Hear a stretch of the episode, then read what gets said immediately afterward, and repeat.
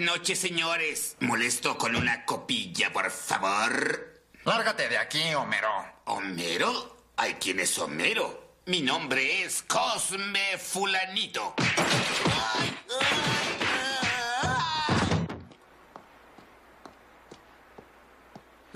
Dios mío, este hombre es mi doble exacto.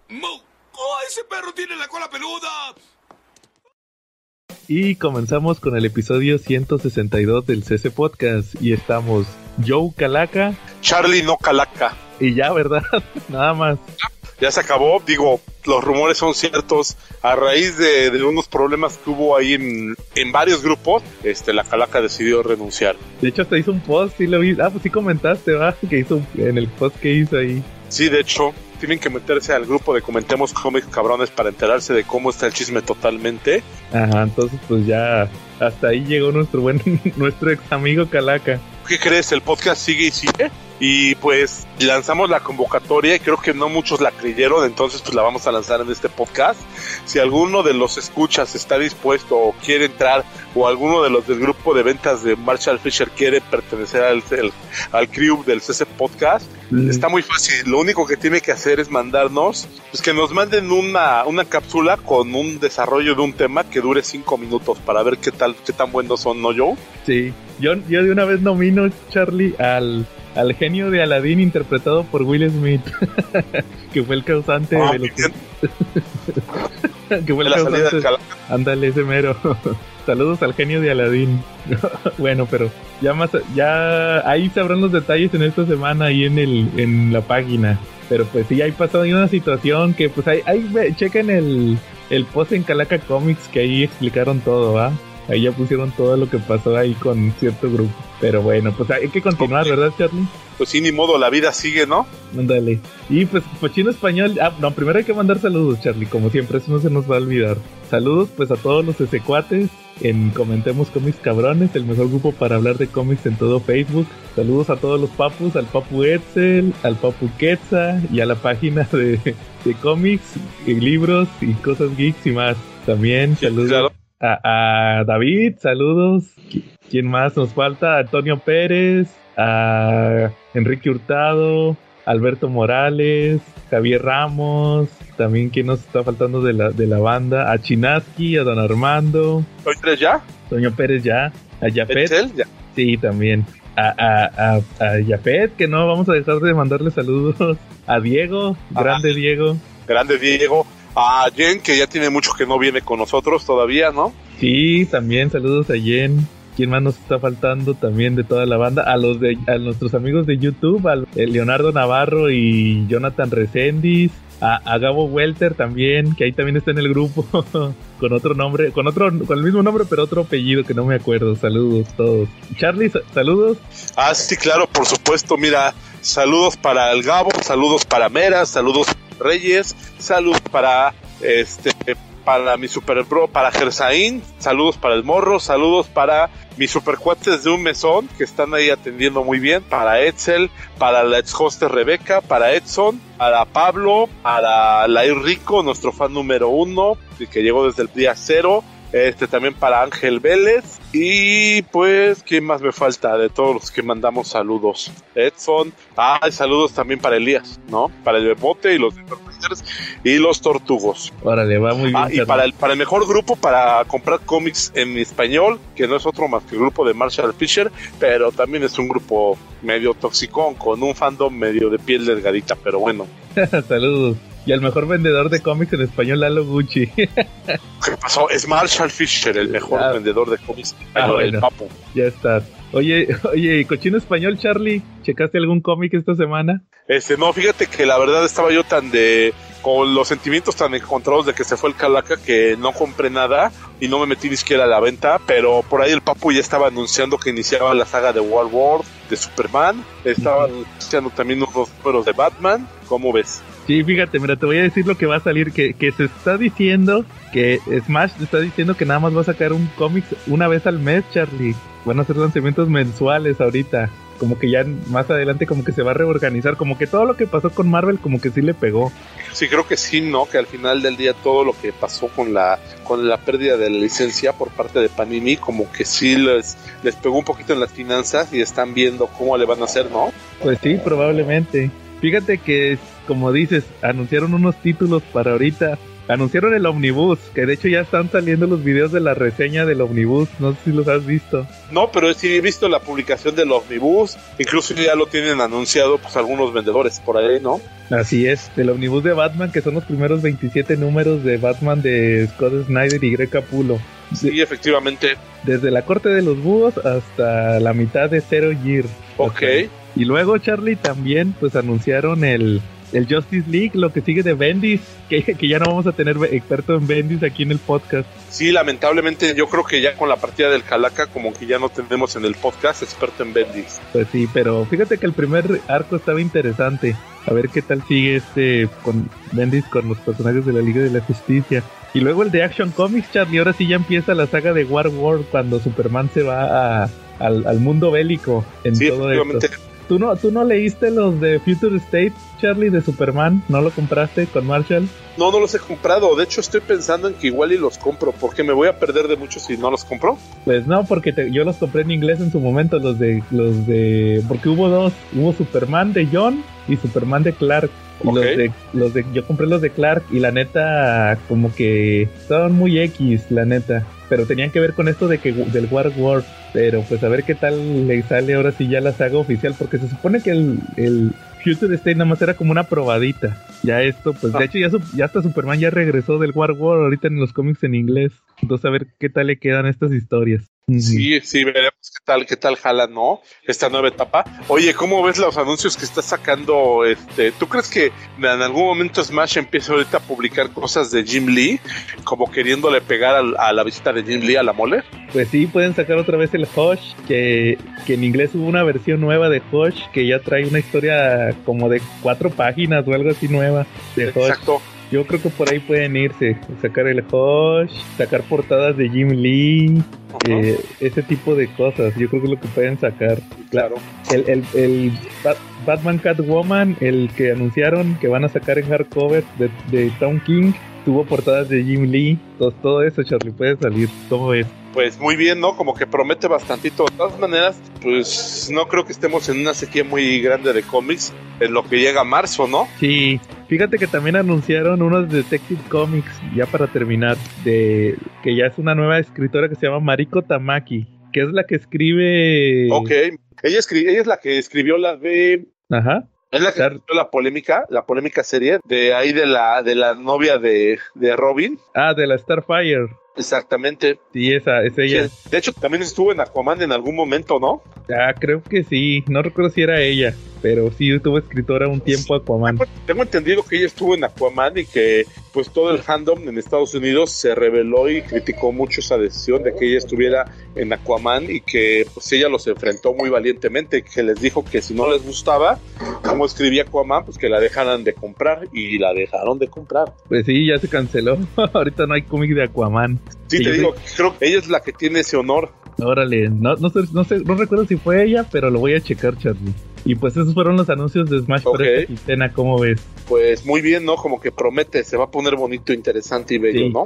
Oye, fíjate que yo sí, yo sí leí un cómic en cochino español esta, esta semana, ¿cómo ves? A ver, dinos qué leíste. Fíjate que ya viste la foto de lo que le compré a Lalo Gucci, por eso lo mencionaba. A ver, ¿qué le compraste? No, no vi la foto, pero bueno, dime. Bueno, le compré varios, varios cómics y uno de ellos fue el Black Panther, el que salió por la película de, que, de Black Panther, de de esta de Wakanda Forever. Y me chuté me chuté eh, lo que viene siendo el es un hardcover de, de Black Panther de, que trae dos, dos historias. La, la, primera es así se llama Black Panther a secas es de 2009 está pasando en la época de los Dark Avengers donde cuando está Norman Osborn de, de Hammer. ¿sí sabes cuál? ah sí por supuesto cuando estaba lo de que crearon su propia versión de los Avengers Norman Osborn. Esa mera. Que tenía ahí incluido al, al Gargan, al escorpión, era Spider-Man, ¿no? No, era Venom. Ah, pero sí es cierto, era Spider-Man. Es cierto, el escorpión era Venom, tenía el, tenía el simbionte en ese momento, ¿no? Es cierto, es cierto. Sí, es cierto, Charlie. Total, total que la historia se trata de que al escribe Reginald Hodling, que fue el escritor de la, de la otra historia de Black Panther, la que dibujó Romita Jr., ¿sí sabes cuál? La que es como un reboot de Black Panther, ¿sí te acuerdas? Mm, no, no, no, pero a ver, dime, refresca. La que, la, la que ya sacó dos veces Smash, una en, en pasta blanda y una en pasta dura, de Black Panther. ¿No, no te suena? De Romita Jr. Sí, creo Él- que incluso. Ajá. Bueno, pues haz de cuenta que es el mismo escritor. Pero acá se trata de que T'Challa queda muy herido por una batalla que tiene ahí en el cómic con. Namor, Namor y Doctor Doom. Le ponen como un 4. Ok. Total que total que llega todo herido a Wakanda y está casado con Storm. Es, es cuando estaba casado con Storm. Entonces, de hecho le dicen le dicen a Storm que se vuelva Black Panther ella, que porque la reina, o sea, que tiene que ser la realeza, ¿va? Y ella dice Sí. que no, va, que no, no, yo no quiero ser Black Panther, pa- yo paso. Y ella está buscando la forma de salvar a T'Challa porque está muy herido. Entonces, la que le toca ser Black Panther es a Shuri, que, que de hecho desde la otra historia, la, la que te estaba diciendo ahorita, la que dibujó Romita, en, en los cómics sí te daban a entender que ella Sí. quería ser Black Panther. Total que ahí ya este le toca a ella eh, convertirse en Black Panther y tiene que sacar todo el, el ritual para convertirse en, en el portador, ¿va? Y pues fíjate que como que lo que no me gustó del cómic es que resulta que el, eso de que te platiqué de Doctor Doom como que no va, Ujú. como que no va mucho, o sea, como que ahí queda y ya. En realidad el villano es Morlun. El de Spider-Man. Sí, Morlun el de Spider-Man. Porque lo invocan. Él se, él se alimentaba de totes vivientes, de animales. Exacto. Sí, Black Panther es un tem, pues entonces va por él, ¿no? Exacto. No, no sé qué tanto, no sé qué tanto contradiga lo de Spider-Verse, ya porque eso ya fue después de Spider-Verse, o nomás que las arañas eran sus favoritos, ¿va? Pero el chiste es que va por, va por Black Panther, y ahí le toca a Shuri pelear con- contra Morlun. La neta, y, y, y la, haz de cuenta que son dos historias. Una está Shuri, que tiene que proteger a Wakanda de Morlun, y la otra es este Storm, que quiere salvar a T'Challa porque está muy herido. La, la neta, está, está entretenida, secas la historia, sí, muy, muy básica, la neta. Ok, Y, y las portadas son de Campbell, ¿cómo ves? muy bien. Pues lo de las portadas suena rico, ¿no? Como que Campbell, Campbell siempre trae su fandom, ¿no? Entonces, de alguna manera, pues él ya es garantía. Cuando tienes un cómic que tiene portada de Campbell, seguramente sí o sí se va a vender. Aunque no esté muy bueno, sí, definitivamente. Acuérdate que muchos tuvimos el mal del compraportadas. Yo lo tuve cuando empecé a comprar cómics, ¿no? Era compraportadas 100%. Ándale, yo también por ahí tengo cómics de Campbell, mejor no digo nada. Órale, muy bien, Charlie. Oye, y pues por ahí en postproducción les voy a meter unas cápsulas de películas que vi y de cómics que leí. Y como acaban de escuchar hace un momento, pues les traigo esta pequeña sección de reseñas justamente para complementar el episodio de esta semana, ya que como acaban de escuchar hace un momento también, solamente grabamos la sección de cochino español y ahora el tema principal. Así que pues vamos a platicar de algunos de los cómics que he estado revisando justamente en esta semana que acaba de terminar.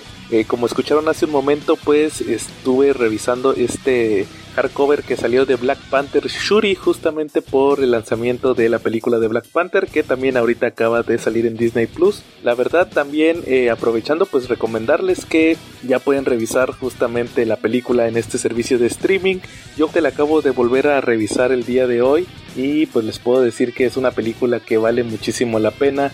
Eh, ya viéndola fríamente después de todo este tema, pues puedo decir que tal vez suene un poco exagerado que durara 2 horas 40 la película, pero pues tratando de revisar las escenas que pudieron haber quitado, realmente eh, quisieron meter mucha información en esta película, todo esto para tratar de arreglar un poco pues todo este caos que se generó por la muerte de Chadwick Boseman y dejando de ahí el papel de de T'Challa de Black Panther solo, pues, pues les puedo decir que la película realmente vale muchísimo la pena y ya en esta segunda revisada que le di me llamó muchísimo la atención el trabajo de Tenoch Huerta como Namor. Personaje lo dijimos cuando salió la película en su momento y ahora que ya salió en, de manera digital, pienso que Namor es un personaje que va a dar mucho para la nueva etapa del universo cinematográfico de Marvel y esperemos que aparezca en más y más proyectos ahora que ya es parte de. Y pues ojalá también lo metan con otros personajes como Hulk y Silver Surfer o el Doctor Strange que podamos ver ya los Defenders en sí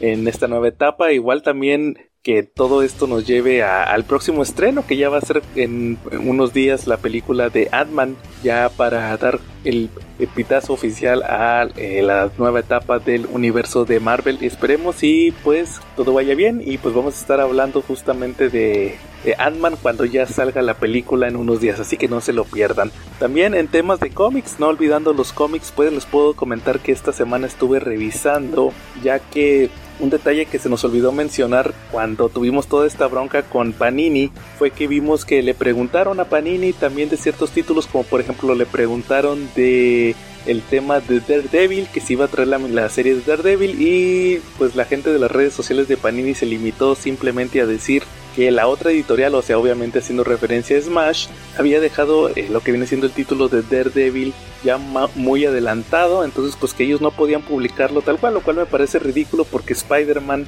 sí lo van a publicar y está prácticamente a la par de lo que publicarían de Daredevil, o sea, simplemente trataron de justificar muy tontamente el que no puedan lanzar Daredevil o no quieren lanzar ahorita todavía Daredevil. Y pues mencionaban ahí que eh, pues no lo iban a lanzar. Ahorita lo que se está publicando en Estados Unidos, que van 7 números, es la segunda parte del run de Chip Zdarsky. Recordarán que Smash sí lanzó toda la primera parte en TPB, después lanzó el evento Devil's Reign, que lo tituló como el, el reinado del diablo, ahí estuvimos revisándolo en diciembre. Y pues ya la segunda parte de esta historia tiene la premisa de que vamos a estar más viendo el tema de Electra. Recordarán que Electra llega justamente a esta etapa para pedirle su ayuda a Daredevil, a Matt Murdock, para que le ayude con un tema de que, que tiene que ver con la mano. Van a tratar de combatir a la mano con una nueva organización que va a tratar de revivir Electra, que es el puño, que al parecer es como que la contraparte de la mano, entonces quiere que Matt la ayude,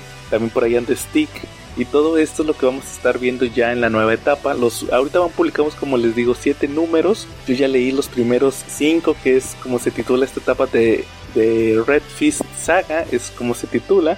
Y pues lo que vemos de ya es que eh, Matt decide alejarse de Nueva York. En Devil's Reign muere el hermano de Matt, que era una especie de personaje insertado que era Mike Murdock, creado así como con magia muere y pues ahí lo que hacen es que finja que era Matt, entonces pues para todos murió Matt Murdock, eh, eh, ya Matt dice pues ya no tengo mi identidad civil así que me voy a ir a hacer la misión de Electra, primero como que quiere arreglar todos los temas que tiene Nueva York, ahí amenaza al hijo de Kingpin que se convirtió en el nuevo Kingpin, también eh, tiene ciertos detalles con Spider-Man, también por ahí aparece otro personaje que es como una especie de ángel de la guarda, es una cosa bien extraña, pero que se cruza también con el Daredevil 750 que se publica, o era el 650, ya no recuerdo, creo que era el 750, y pues todo esto ya nos lleva a que, a que sí, Matt y Electra se van de Nueva York, hacen una base para poder combatir a la mano, en un punto llegan a reclutar hasta villanos para su nuevo ejército,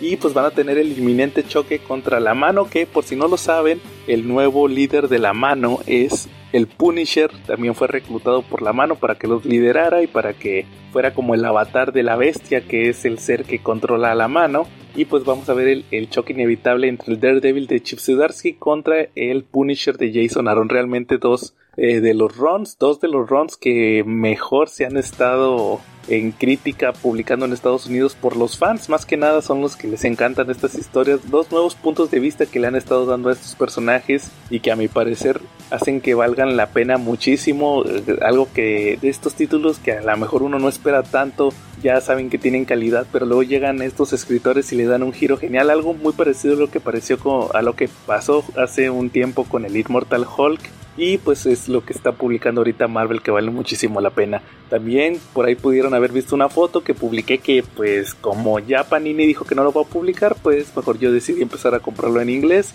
Así que no se pierdan próximamente la reseña de The Red Fist Saga de Daredevil en el canal de YouTube y en el canal de Facebook del CC Podcast. Ahí lo vamos a estar publicando en su momento. Y pasando un poco al tema de las películas, porque también vi unas películas, ya les platiqué ahorita de la de Wakanda Forever, chequenla ahí en Disney Plus. Pues quisiera hablar de dos películas que también vi y que a mi parecer también son grandes recomendaciones. La primera que les voy a platicar es la famosa Megan, esta película que les estuve platicando que se parecía a lo que viene siendo Chucky, el reboot de Chucky que vimos hace unos años. Se acaba de estrenar la película hace unos días y también salió en formato digital y pues les puedo decir que me, llevé una grata sorpresa al revisar este filme. La protagonista de esta historia es la actriz eh, Alison Williams, la cual todos la recordamos cuando participó en aquella película de Get Out, la de Jordan Peele, la donde llevaba a su novio el morenazo, que es este Daniel Lacuya, me parece que se llama, a conocer a su familia y pues ya todos sabemos cómo ocurrió en esa película. Ella es la protagonista, también la vimos en este, esta película que comentó el innombrable hace, uy, que me parece que fue en los primeros episodios del podcast, la de The Perfection. Y pues ahora le toca protagonizar Megan. Megan, donde la E es un 3. ¿De qué se trata justamente Megan? Pues les puedo decir que es una película donde conocemos a este personaje de Allison Williams que se llama Gemma, la cual es una diseñadora de juguetes para una empresa. Es una especie de ingeniera en robótica, entonces está como que en el departamento de, diseño de una empresa tipo Hasbro. De hecho, llegan a mencionar por ahí a Hasbro como la, la competencia. Y lo que vemos es que pues está tratando de desarrollar alguna especie de juguete. No sé si ustedes se acuerdan de los Furbis. Es como que están viendo ahí como que unos Furbis que se conectan con las, con las iPads, con las tablets. Y pues le avisan a, a este personaje de Gema que su sobrina que se llama Katie acaba de sobrevivir a un accidente donde murieron sus padres. Eh, la, la, madre de Katie era la hermana de Gemma y pues ahora se tiene que hacer cargo de ella. La realidad es que ella no sabe absolutamente nada de cuidar niños, pero le toca hacerse cargo de, de ella es algo muy parecido a lo que vimos en esta película de Mamá, que también vimos que esta chica que aparece en la película se tenía que hacer cargo de las sobrinitas. Aquí es esta personaje que se tiene que hacer cargo de la niña Katie. Y pues estando ahí también con la presión de que tiene que presentar un nuevo juguete que, que le haga competencia a, otro Furby que le como que le piratearon el Furby y sacaron una versión más, más barata y que tenía hacía más cosas, entonces como que tiene que sacar la contra. Y por idea de su sobrinita de la Katie se le ocurre a este personaje de Gema diseñar a una especie de muñeca que es interactiva, es prácticamente como el Good Guy, el, el Chucky, pero de moderno, tiene sensores, tiene todo, escáner, de hecho, se enlaza con huella digital al niño que va a ser su propietario. Y vemos cómo prácticamente eh, aquí se trata de que la muñeca, que el prototipo es Megan, pues tiene que servir a ella, proteger. Y pues vamos a ver el cliché donde se toma muy en serio el tema de proteger, se vuelve una muñeca sobreprotectora y también vemos por ahí que se vuelve, me, da risa porque tiene cierta eh, relación con los cómics, se vuelve una especie de pequeño Ultron porque inmediatamente ponen en línea a Megan, se empieza a conectar a internet, empieza a preguntar, empieza como que no, no toma conciencia, pero el software es tan avanzado que prácticamente puede decirse que sí lo hace y pues se toma muy en serio el papel de proteger a la niña Katie, la cual también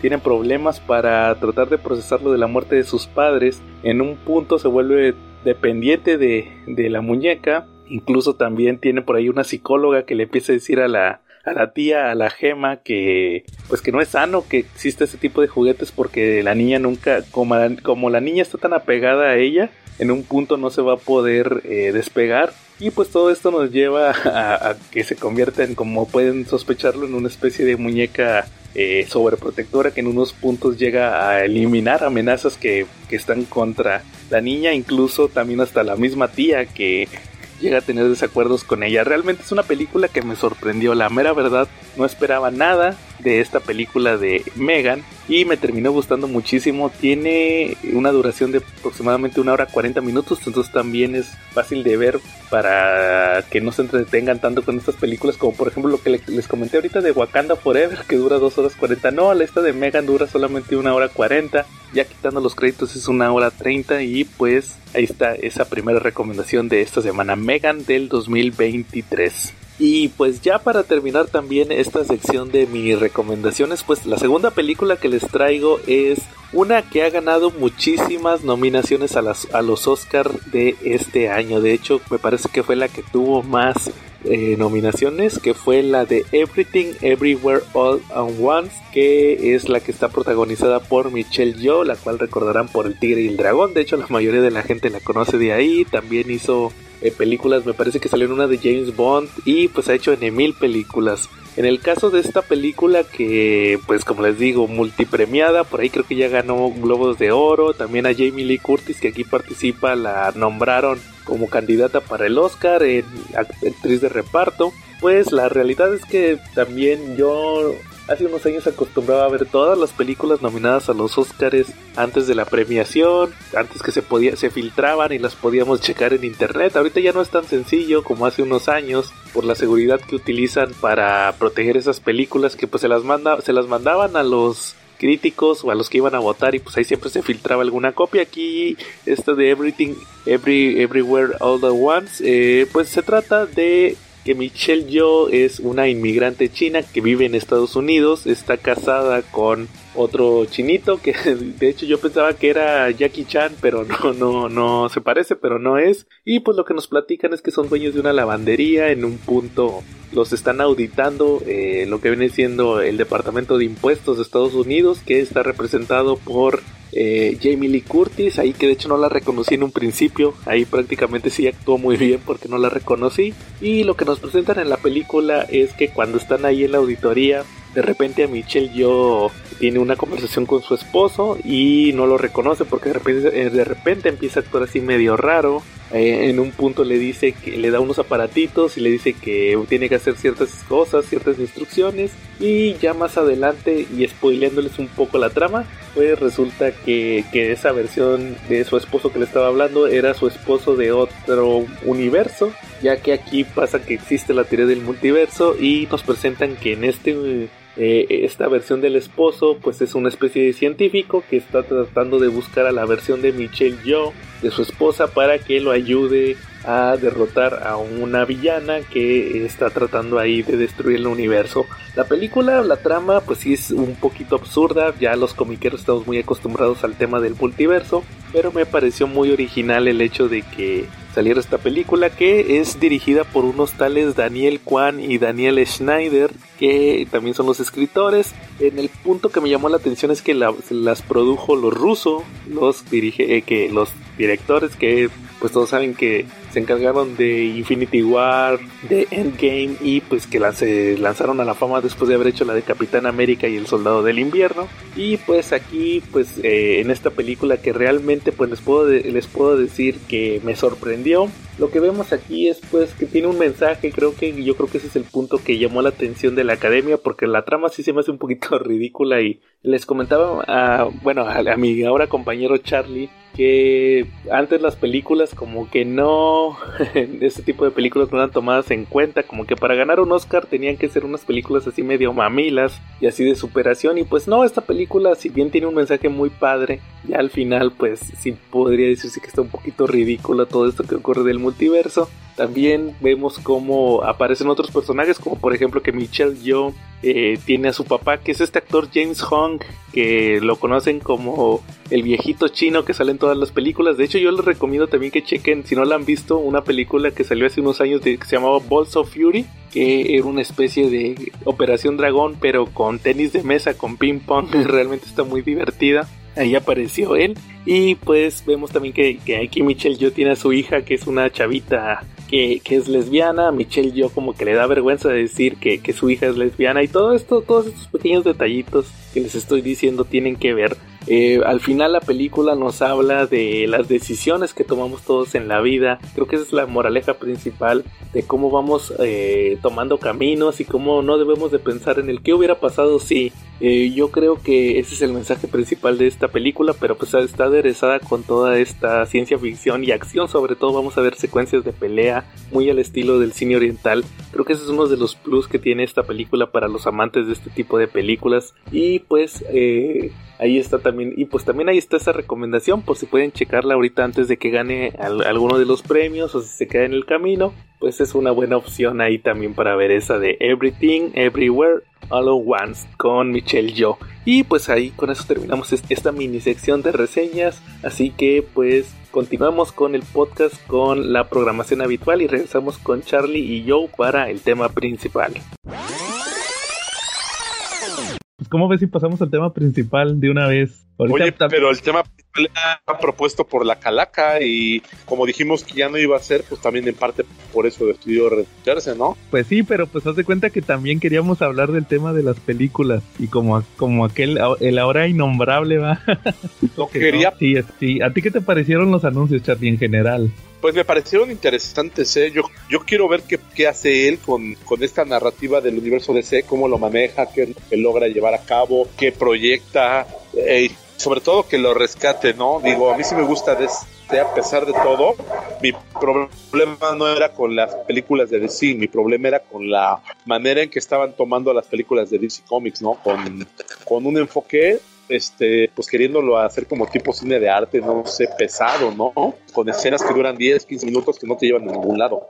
Y James Gunn, pues, uno de los problemas que teníamos con el ahora difunto es que él hablaba que, que nos decía que esas películas siempre venían en tono de broma y cosas y que eran brillitos y colores, ¿no? Entonces, pues él, el difunto no creo que esperara mucho de ese, de ese universo. Yo sí espero bastante. Sí, fíjate que como que se le criticó mucho a James Gunn por el tema este de todo lo que iba a lanzar, pero, o sea, por todo lo que estaba de que las películas que se cancelaron y que el Snyderverse y todo eso, ¿ah? Y ahorita que sacó los anuncios sí estuvieron muy interesantes.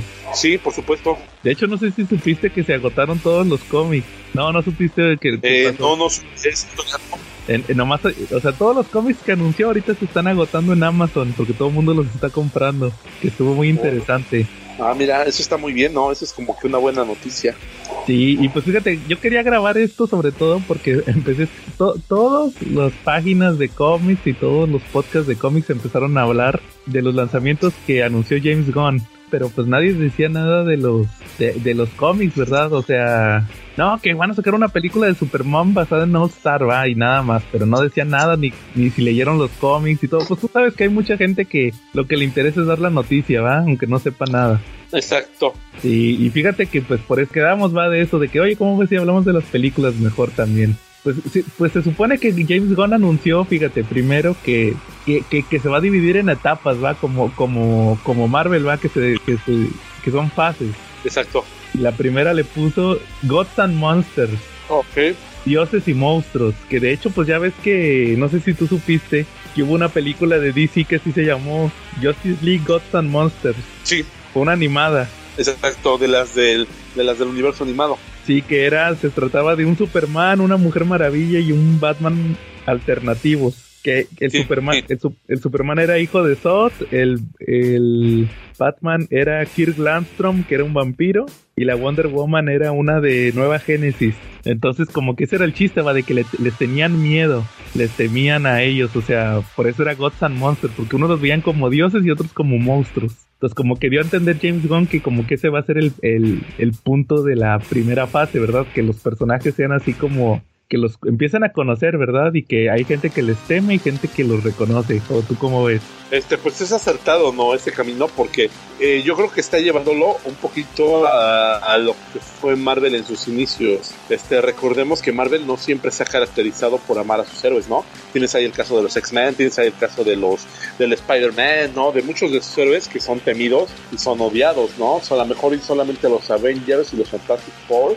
son los grupos que son pues aceptados, ¿no? Y aceptados entre comillas, que también han recibido dosis de odio a lo largo de los años, ¿no? Entonces, pues sí es un buen momento para estabilizar, digo, a mí se me hace algo realista y que humaniza ¿Por qué? Porque si el día de mañana se apareciera un Batman, un Superman y una Mujer Maravilla, eh, en la vida real yo creo que nadie lo aceptaría como un salvador, ¿no? Por el contrario, como que todos pensarían en sus motivaciones, en qué es lo que está pasando, en, si realmente van a ayudar o van a destruir, ¿no? Sí, exactamente. Y pues fíjate, primero dijo James Gunn que pues la película que sigue ahorita es la de Shazam, ¿va? Que vamos a tener nuestro episodio de Shazam también el próximo mes que sale la película. Y dijo que pues como que dio a entender, pues no pasa nada con Shazam porque pues como que siempre ha estado alejado, ¿no? Del universo no principal. Como que lo, como que Shazam no se mezcla con los otros personajes. Entonces como que dio a entender que así como que si le va bien o le va mal, pues X va para él. Sí y no, porque recordemos que que Shazam sí ha estado hasta en versiones de la Liga de la Justicia, ¿no? Sí, pero en las películas no, no, no los han tocado esos personajes. No, no, no, nunca se han visto, ni se han mencionado, ni han tenido ningún tipo de, de interacción, ¿no? No son, no son personajes que de repente tú veas que han salido de nuevo, ¿no? Exactamente. Y, y luego dice que después sale la película de Flash, Ajá. que dice que él dice que, que como que dio a entender que, que sí sigue Ezra Miller como Flash. Pero ¿cómo es posible que siga Ezra Miller después de tener 20 mil problemas, este, de que siempre tiene alguna, alguna nota legal, ¿no? Digo, Ezra Miller es, es, es la versión de, es la versión de hombre, entre comillas, de Ambrina, ¿no? Pues sí, pero como quiera, Charlie, este, pues como que se le ha invertido mucho a la película como que para ya no sacarla. Ok. Yo- y, y aparte dijo que, que esta película va a ser como el reboot, la de Flash. O sea que independientemente ahí se rebotea todo, ¿va? o sea como que es lo que da origen a su, a su universo de James Gunn, la de Flash. Como siempre va usando a Flash para rebotear. Lo cual es lógico, ¿no? Porque pues el mismo DC lo hace. Sí, Acuérdate exacto. que detrás de cada universo nuevo, pues siempre va a haber un Flash. Entonces, pues eso sí es lógico. Sí, exacto. Y luego Charlie sacaron también y luego sigue la después de eso la de la de Blue Beetle. ¿Sí sabías que van a sacar una de Blue Beetle? Sí, ese, ese como que siento que esa y la producción de Buster Gold, ¿no? Porque también Buster va a tener su producción, hasta donde tengo entendido, ¿no? Sí, no, pero la de Blue Beetle es una película que ya estaba desde antes de James Gunn, pero no es el no es el Ted Core, es el Jaime Reyes.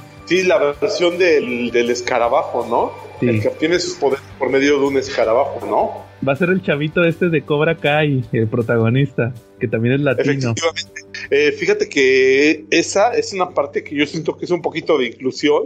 Me hubiera gustado más ver a Ted Kord, pero bueno. Pero ahorita, pero, pero, pero fíjate, como eso está interesante que lo digas, porque se supone que James Gunn dijo, como- yo, yo noté como que no le puso mucho entusiasmo a esa película.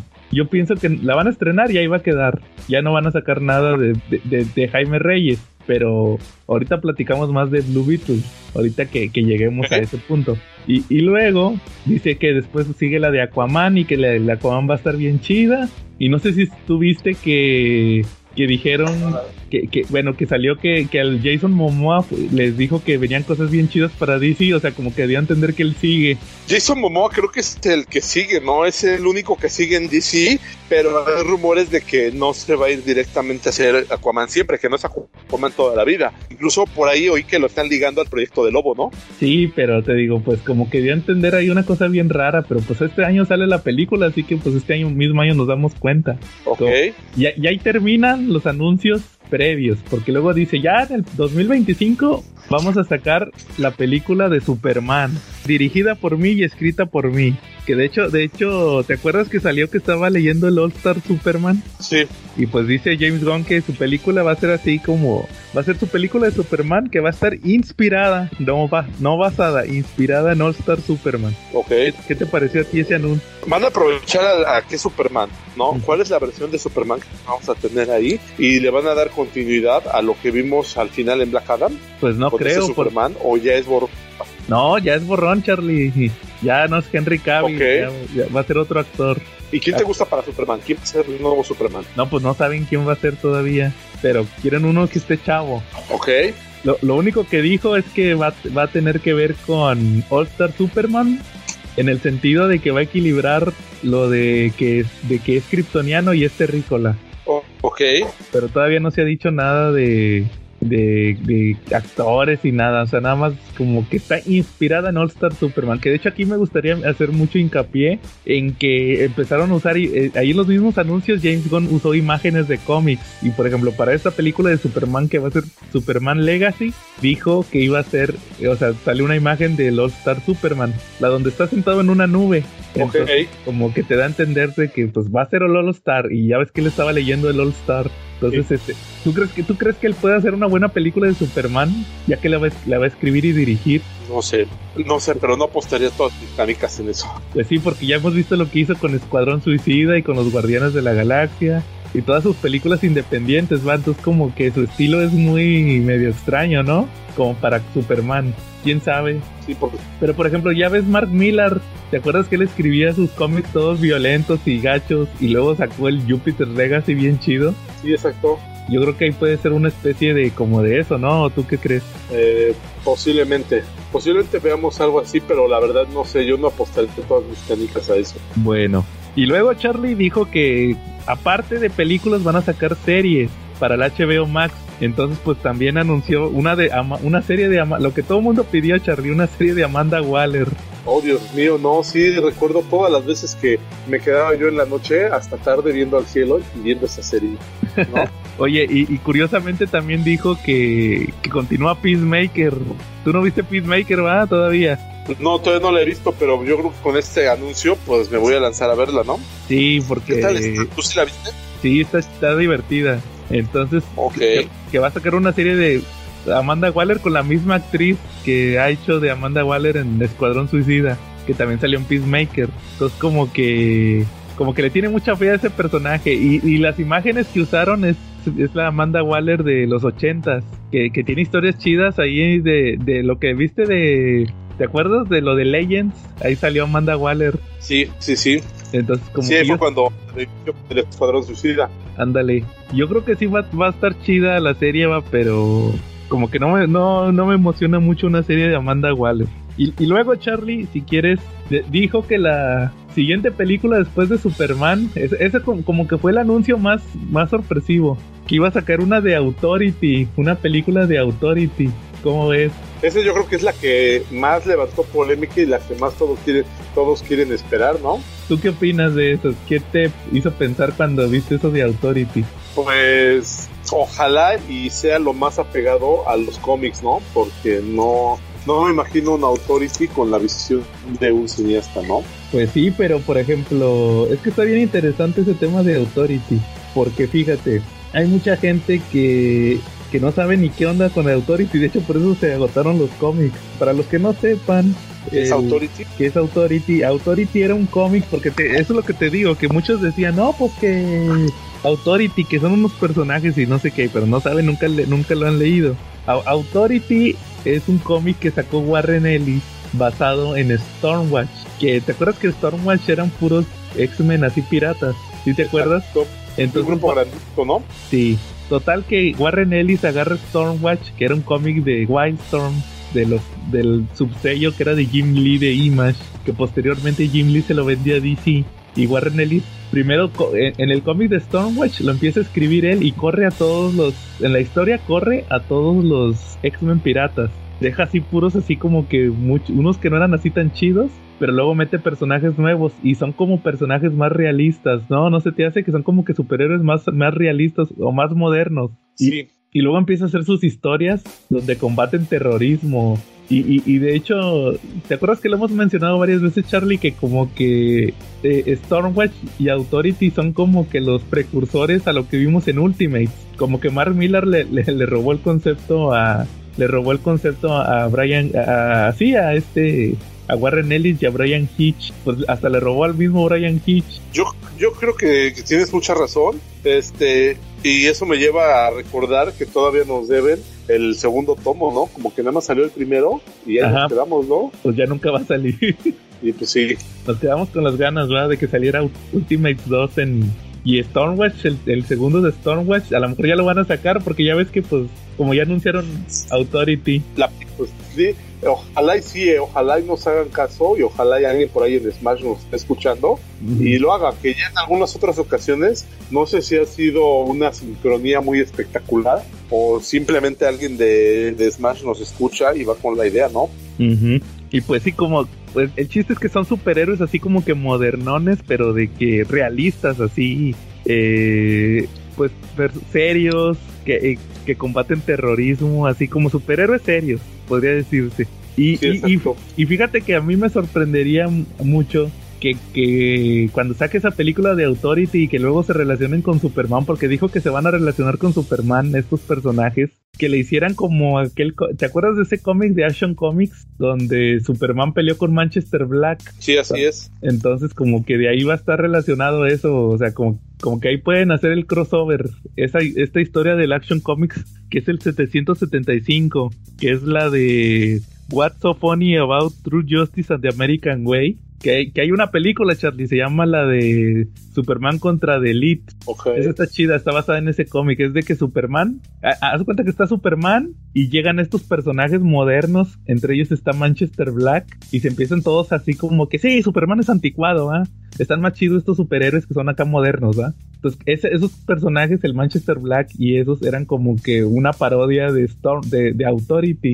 Entonces, como que así puede ser su primer encuentro, Superman y The Authority en las películas. Pues va a estar interesante ver a estos personajes, ¿va? A Midnighter, Apollo, Hawks, Hawksmoor, todos estos, ¿va? De, de Authority. Ojalá esté, esté chido. La neta, esa me emociona mucho. Y que, que usara sobre todo este... Si viste que usó la, la, la imagen que usó James Gunn, es, la, es el Authority de, de, de Warren Ellis. Sí, exacto. Oye, pero ¿crees- ¿qué tan probable crees que sí sea que si él aplique las imágenes a los fondos, de- a las películas, a sus imágenes? Pues por él nos da. Ah, pues te digo, es que eh, pues, pues él dijo que van a estar inspirados. No Sí. dijo, no dijo basados, inspirados, o sea que como que va a tratar de tomar ideas, pero que no esperemos que estén exactamente igual que en los cómics. Pero la neta sí se me emociona mucho ese, te digo, de, de Authority. Yo creo que es el que más, la película que más espero, Authority. Que, que también, Charlie, de una vez voy a hacer el anuncio, que ya voy a empezar a reseñar todo. También por si quieren saber más, únanse al grupo de Comentemos Cómics Cabrones y a la página de- del CC Podcast porque voy a empezar a reseñar Stormwatch y Authority. Oye, muy bien, eso está genial porque quiere decir que si no encontraron el cómic en Amazon, Ajá. pues contigo, ¿no? Sí, exacto, para que sepan de qué va. Y también Charlie, pues después también anunció, no sé si viste, eh, otra serie, Charlie, anunciaron la de, la de Green Lantern. Van a sacar una serie de Green Lantern que, que va a ser Jon Stewart y Hal Jordan. No sé si, si, si viste eso también. Este, no, eso ya no lo alcancé a ver, pero también, también como que se me hace bueno, ¿no? Sí, y va a estar basado, fíjate, eso dijeron. Bueno, la imagen que sacaron es la de...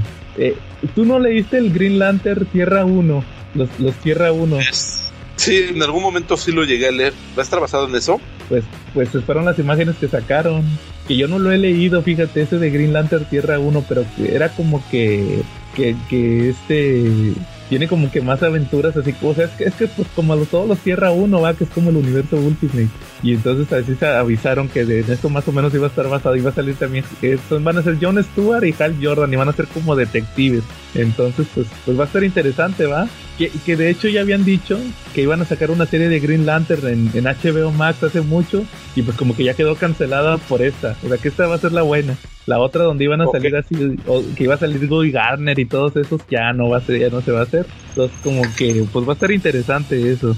Todo es. Pues sí, prometen, prometen los anuncios. mm, Yo creo que sí va a revitalizar el universo, sí, ¿no? Pero pues es que también, la verdad, la vara no estaba muy alta, ¿no? Porque pues sí le dejaron muy maltrecho el universo, ¿no? Sí, fíjate que también anunciaron otras series, Charlie, como por ejemplo la de Booster Gold. También van a sacar una serie de Booster Gold. A- ahí sí podrían sacar a, a Blue Beetle, como ves. ¿No es donde dicen que, donde decía el chiste que a ver si no terminan bailando el gallinazo? Ah, pues sí, porque dicen que, que co- como también James Gunn dio a entender que quería a sus amigos de los Guardianes de la Galaxia en las series de DC y en las películas que decían que a lo mejor Booster Gold iba a ser Chris Pratt. Ok. Pues, ¿A ti qué te parecería que Chris Pratt fuera Booster Gold? Yo creo que sí le queda. es chistosón el hombre, ¿no? Sí, es como, y aparte como que medio perdedor, o sea, igual que Booster Gold. Ándale. Y aparte como que Booster que Gold... Sí, ¿tú, ¿tú qué recomendarías que leyeran de Booster Gold por si quieren saber algo más del personaje? Este, para mí lo más básico de Booster Gold es la Liga de la Justicia de Kid Giffen. Ándale, sí. Cuando Porque ahí- de esa etapa, este, ahí vas a saber muchísimo de Booster Gold y también vas a saber muchísimo de Ted Kord, porque ahí son el dúo dinámico, de verdad. Te mueres de risa con todo lo que hacen y dicen. Y, y pues hay capítulos muy buenos, porque de repente llega y se les une Flash al equipo y también Flash como que le tras relajo con ellos, ¿no? Sí, y yo, hablando obviamente de One Quest. sí, yo les recomendaría que para, para Booster Gold lea, eh, chequen el episodio de la Liga de la Justicia Ilimitada donde salió él. Es, es un capítulo perfecto para conocer al personaje. La neta está muy bueno. De hecho, eh, de hecho a Booster Gold lo puedes conocer muy bien por la frase que sacó, que es la típica de él, lo define en personalidad. Cuando va a rescatar a una, a unas, a una mujer y dice, ay, esta chica dice bella, bonita y en problemas, mi tipo de mujer. Yo creo que en este momento cualquier vista lo odiaría por esa frase, ¿no? Exacto. Entonces, pues sí es un personaje que vale mucho la pena. Por, por si no saben quién es Booster Gold, es un personaje que se supone que era un deportista del futuro, que como es todo perdedor, eh, se le ocurre, voy a ser superhéroe en el siglo XX. Bueno, cuando, cuando se creó era el siglo XX. Y dice, me voy a ir al siglo XX a ser superhéroe. Y se roba varios artefactos, así que cosas que, que se usan en el futuro, pero acá le servirían como poderes. Y viaja y ya llega, llega al presente y se vuelve un superhéroe, pero por lo que él quiere es hacerse famoso. Es prácticamente la definición de Booster Gold. Está muy chido ese personaje. Ahí se los también se los recomiendo. ¿Cómo ves? Totalmente de acuerdo, es divertidísimo. Oye, y otra serie que anunciaron fue una que se va a llamar Para Paradise Lost, que dijo James Gunn que iba a ser como la que la fundación de la isla de Temisquira, de cómo, cómo las Amazonas fundaron su, su isla. Es, eso se me hace interesante, ¿sabes por qué? Porque todo lo que pasó con este tema, ¿verdad? De las Amazonas, de todo lo que sufrieron antes de, llegar a la isla, ¿va? ¿Te acuerdas que pelean, eh, bueno, la versión de George Pérez las esclaviza Hércules, ¿te acuerdas? Sí, por supuesto. Y, y duran años encarceladas y luego se liberan y matan a todos sus, sus enemigos. Entonces, como que dijo James Gunn que quería que fuera como Game of Thrones, acá una serie acá bien chida, va, como de batallas medievales. Entonces, pues, como que todo eso apunta que así sea esta, esta serie, va, con las Amazonas. La neta, sí, sí, sí, eh, como que no se escuchaba muy chida, pero ya cuando lo ves así como se los planteo, como lo planteó James Gunn, con las posibilidades que hemos visto en los cómics, yo creo que sí estaría muy buena. A ver, a ver qué se les ocurre. ¿O tú qué crees? pues la verdad, ese, ese proyecto yo creo que no es tan empapado, pero pues habrá que seguirlo porque sí he oído muchos comentarios muy buenos. Mm, estoy un poquito más, más como que fuera de contexto porque yo me quedé en las dos películas de La Mujer Maravilla, no en la primera y en la 1984, pero va a ser un buen giro, ¿no? Va a ser un buen contexto el que nos está dando ahora. Es muy diferente a la versión del 84 que yo creo que no fue la mejor, ¿no? Sí, yo creo que ahí sí le salió mejor a Snyder cómo, cómo sacó las Amazonas, la neta. Y habrá que esperar, Charlie. Oye, y luego también sabes cuál se me había olvidado de las series, la de una que dijo que una serie animada que se va a llamar Creature Commandos, que, que estuve investigando y es nada más un cómic que sacó este de, de Matías J.M. de Matías cuando empezó a hacer cómics. De hecho, él mismo fue el que dijo. Y por ahí anda Frankenstein. ¿Te acuerdas que también está la versión de DC de Frankenstein? ¿Ah? Pues al parecer ahí va a andar en ese, en ese título pero, y en esa serie, pero pues sí de plano no sabría decirte qué va a pasar con esa serie. Igual pues, está chido que saquen de personajes que no son tan conocidos, ¿no?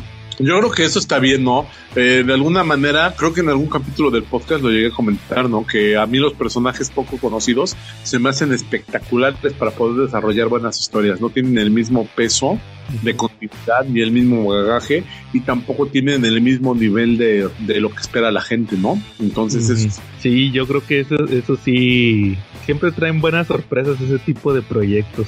Oye, Charlie, pues vamos a pasar a las últimas tres películas ya para terminar, que creo que fueron las que de las que más se habló. Fíjate que después de, de, anunciar estas películas de Superman y de, de, Authority y todas estas series, este James Gunn mencionó que va a sacar una película de Batman.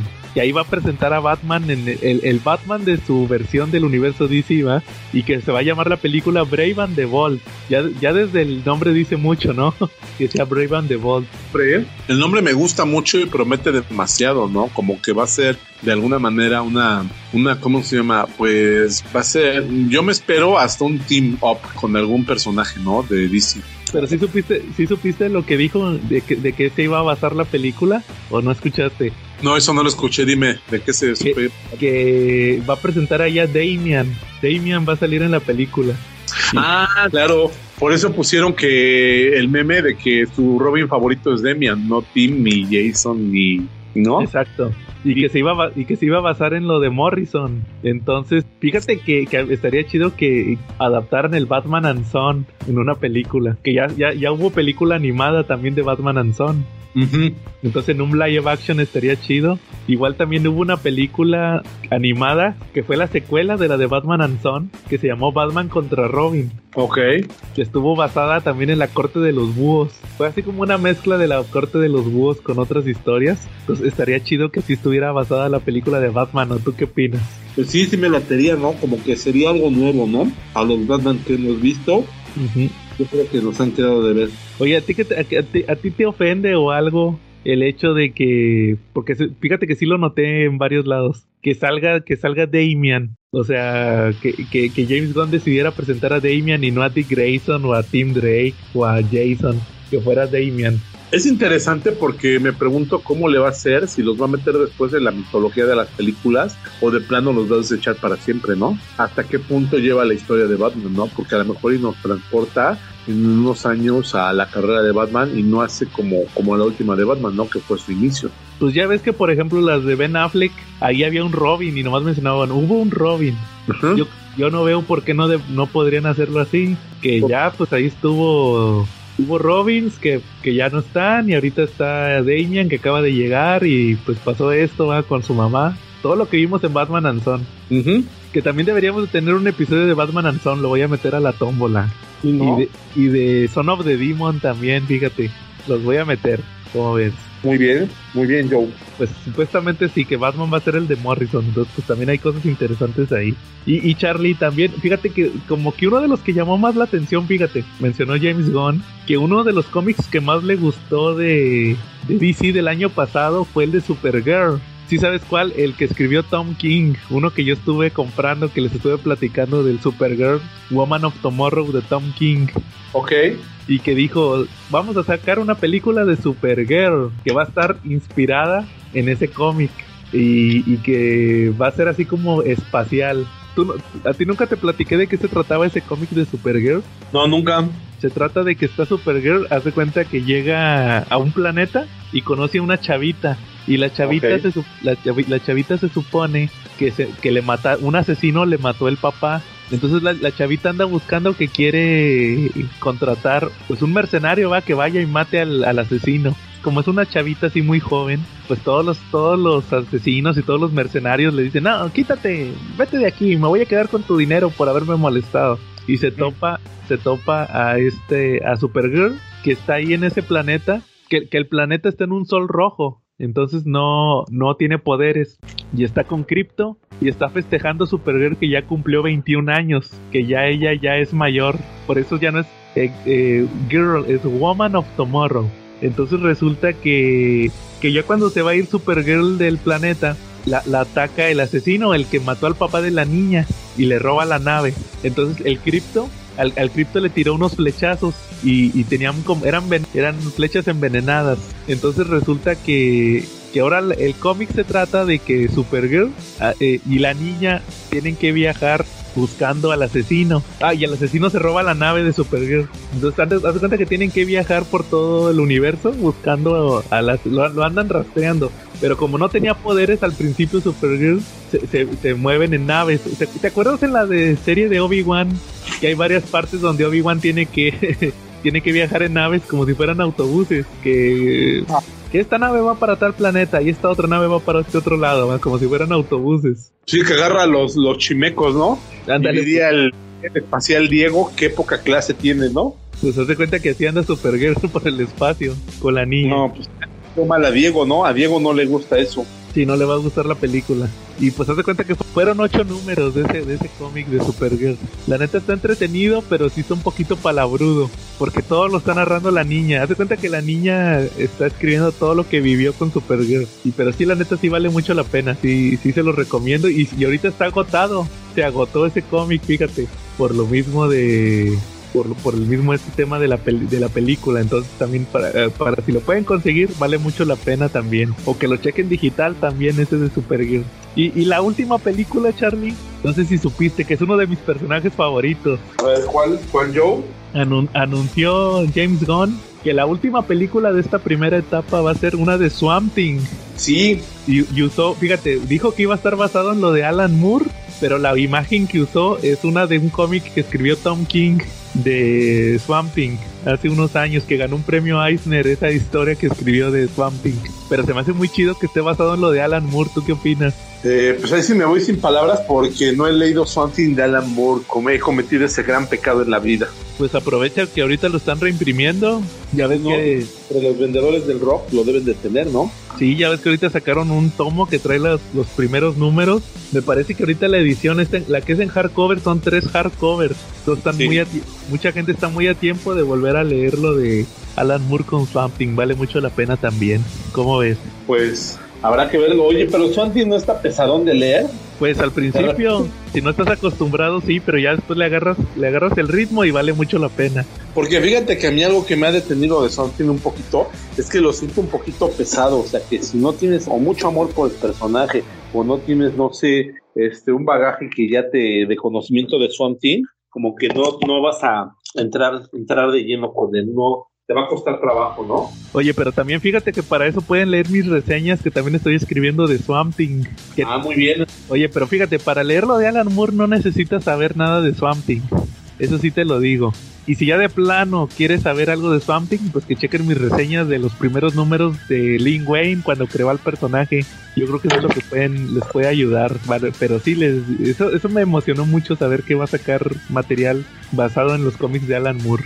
Sí, porque fíjate que Something estaba muy desperdiciado. Por ahí hubo una serie live action en los ochentas de Something, ¿no? De la cosa del pantano, pero no, no estaba ni de cerca este, a lo que es Something, ¿no? Sí, y una película o dos películas hubo de Swamp Thing. Entonces, la neta, pues habrá que esperar, pero ¿a ti qué te parecieron en general todos estos anuncios, Charlie? Y todos estos cómics que hablamos. Emocionantes, yo creo que ya se esperaban porque, pues la verdad no, no veían claro mucho con este universo de DC, ¿no? Y algunos, pues ni con estos anuncios van a ver claro, ¿no? Ejemplo, el, el nuestro ex amigo el Calaca, que está haciendo como Plankton, ¿no? Cada vez que James Gunn saca un anuncio, Se enoja. ¿sí, no? Pues sí, pero bueno, ah, pues ni modo, así, así va a haber gente, va, que le guste y gente que no le guste, pero pues habrá que esperar, ¿verdad, Charlie? Como siempre decimos, habrá que esperar a verlo para, para poder opinar. Sí, claro. Ujú. Bueno, Charlie, entonces yo creo que con esto terminamos por el día de hoy y como mencionamos, pues a partir de la próxima semana, va- ah, pues la próxima semana tenemos nuestro episodio de nuestro episodio del amor y la amistad, va, con un cómic bien chido. Claro que sí, no, no, no dejen de escucharlo, ¿no? Y sobre todo, los que estén interesados en integrarse al podcast, por favor, mándenos sus audios, ¿no? Para, para empezar a probarlos y hacer el cast, ¿no? Sí. Oye, a, pro- a propósito, también se me había olvidado otro anuncio, fíjate. ¿Te acuerdas que su- la semana pasada tuvimos el concurso del, de los tres tomos, de los tres TPBs? Exacto. Pues resulta que cierta persona que acabas de mencionar mencionó que el requisito era que participaran siete personas y nos faltó nos faltó una persona para, para que se completaran las siete. Hubo seis personas que mandaron sus, sus respuestas y luego para el colmo todos se equivocaron en la última pregunta. Oye, muy mal. Entonces, pues, la- lo que vamos a hacer para que no se desperdicie estos tres cómics, fíjate lo que vamos a hacer, Charlie. A ver. Los vamos, los vamos a acumular con los tres cómics que vamos a regalar en febrero. Muy bien. O sea que en, en febrero vamos a regalar seis cómics, más aparte varios extras que les vamos a poner ahí. Cuando, cuando haga el envío les voy a poner ahí varios extras. Pero ahí va a estar el chiste. Los que quieran concursar ahorita, los, los seis que participaron en, en la primera dinámica, la de enero, ellos ya no van a tener que cumplir el requisito que les voy a poner para, para el sorteo de febrero. O sea, cuando saquemos la dinámica de febrero, les voy a poner ahí una, un, un requisito, aparte de las preguntas, porque va a haber preguntas. Entonces, ellos, los seis que participaron, ya no ocupan el requisito, nada más van a, mantener, van a tener que mandar sus respuestas a las preguntas y ya con eso van a participar. Entonces, ellos ya están casi adentro, nomás ahí pongan atención bien en los episodios de febrero para que sepan qué preguntas van a tener que contestar. Y con eso, pues se van a ganar seis tomos, seis TPBs, prácticamente una caja llena de TPBs con ahí unos regalitos extra del CC Podcast. ¿Cómo ves, Charlie? Pues muy bien, ¿eh? Súper. No dejen de ver esas dinámicas porque prometen bastante, ¿no? Ujú. Y pues esperemos que ya la próxima semana tengamos a nuestro nuevo conductor, ¿verdad? Que ya tenemos ahí, como dices, pues vamos a abrir la convocatoria, pero también vamos a tener, tenemos ahí algunos en la mira. Ok. Muy bien, Charlie. Y pues si no hay nada más, estuvimos Joe Calaca Charlie no calaca. y nos vemos la próxima semana.